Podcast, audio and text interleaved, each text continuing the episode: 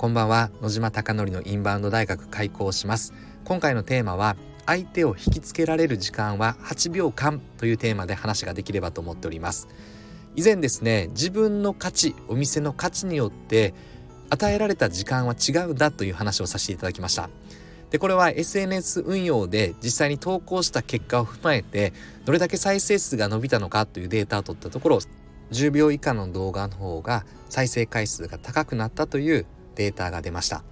なのでその話のみで終えてしまいましたがこれは決して SNS の話だけではなくてエレベーターピッチという、えー、言葉を聞いたことはあるでしょうか。エレベーターの中で簡潔に自分の伝えたいことを社長にビシッと伝えるというようなイメージです。ビシッとって合ってるのかな。でこれはまあ非常に研究されているテーマでもあってエレベーターピッチで実際に理想の長さってどうなのかなっていうことでマイクロソフトっていう会社があのマイクロソフトです、まあ、研究したところ平均的に人の集中力の持続期間は約8秒って言われてるのでつまり8秒で相手を引きつけてズバッと伝えたいことを伝えなければ何も物事は進まない起こらないという話です。なのでエレベーターピッチで成功を収めたければ8秒間でガッと相手を引きつけて30秒以内で目的を達成しようというのがこれはずっとまあ言われていってたりとか有名な話です。これ営業の世界ではって話ですかね。で当然 SNS というのはお店の営業ツールなはずです。なので営業マンだけではなくてこの SNS もエレベーターピッチ的な要素をやっぱり取り入れることが大事だなと思っておりましてだからこそ秒数の長さ当然ブランド価値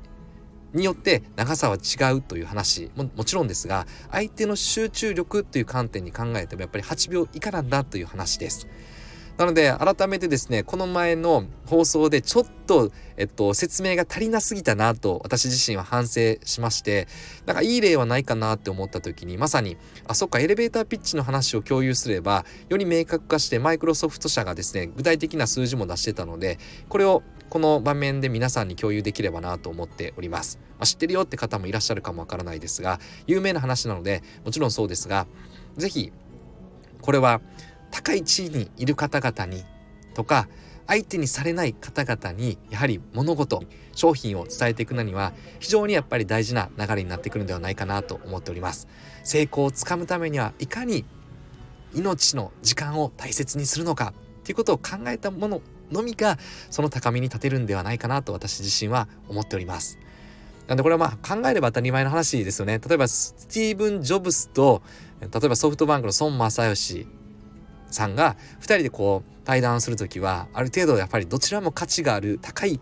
地位にいる人間、まあ、地位だけが全てではないかもわからないですが同じような苦悩を経験してきて必死で会社を磨き上げていって高みを目指している2人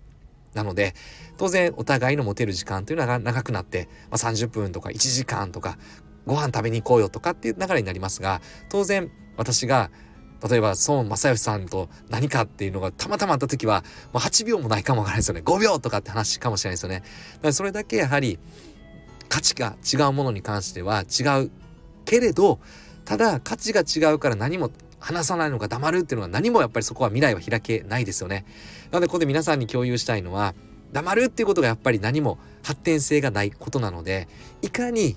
いかにやはり広げていくためには短い時間でたった数秒かもしれないけどそこに打ち込む詰め入る伝えるっていうことがやっぱり特に大事ではないかなと思っております。そしてそれは当然練習によって失敗によってしか磨かれていかないと思います。いかに失敗していくのかエレベーターピッチ私もやっぱり経験があります。上場会社に行った時にああこの役員だ顔してるって思った時にあのすいませんよろしいでしょうかってもうその時点でもう1秒とかですもんね。そんな言葉がなかったらよかったすいませんよろしいでしょうか。あ忙しいって終わったりとか。やっぱりこんないろんな失敗をしていかにやっぱり8秒で伝えることが大事なのか。またもっとですね5秒以内で伝えることが大事なのかっていうことをやっぱりこだわってたはずが SNS というやはり媒体に甘えてるなっていうのを考えています。そしてやはり失敗でしかやっぱり学んでいけないので反応しないな伝わらないな、えっと、いいねももらえないな再生数も伸びないなって思うのではなくて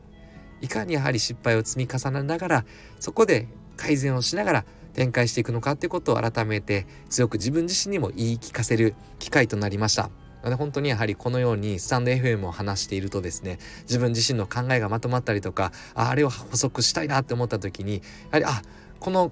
考えとつなぎ合わせようって思ったりとかいろんな思考が広がっていくのでとてもありがたい場だなと思っておりますまずは短い時間でズバッと伝えることとそして失敗すると思います。私も失敗中です。なかなかうまくいかないこともあります。今ですねとこの前のインフルエンサーの方が来てくれて女性の方が来てくれたのですがその食べてるシーンを載せればバズるんじゃないかなと思っていました。全然バズらなかったです。300回ぐらいしか回らなかったりとかしてて、えー、ああこんなしか再生回数回らないって思いました。もう表示されなかったって話です。それはもうあのそれだけそのアイデアだけでうまくいくなんてことはありないですね短くても。だからこそ失敗を繰り返してあこれはダメだったんだっていうことを3回試してダメだったんだよ。諦めて。で次に今望んでおります。是非えー、ショートセンテンスで伝えながら繰り返し実験をして失敗を繰り返し、えー、成功につなげていきたいなと思っております。最後までご清聴ありがとうございます。皆さんのお店がたくさんのお客様で選ばれることを願ってそして焼肉マフィアが多くの海外のお客様で溢れることを願ってこれで本日の放送を終了したいと思っております。最後までありがとうございます。おやすみなさい。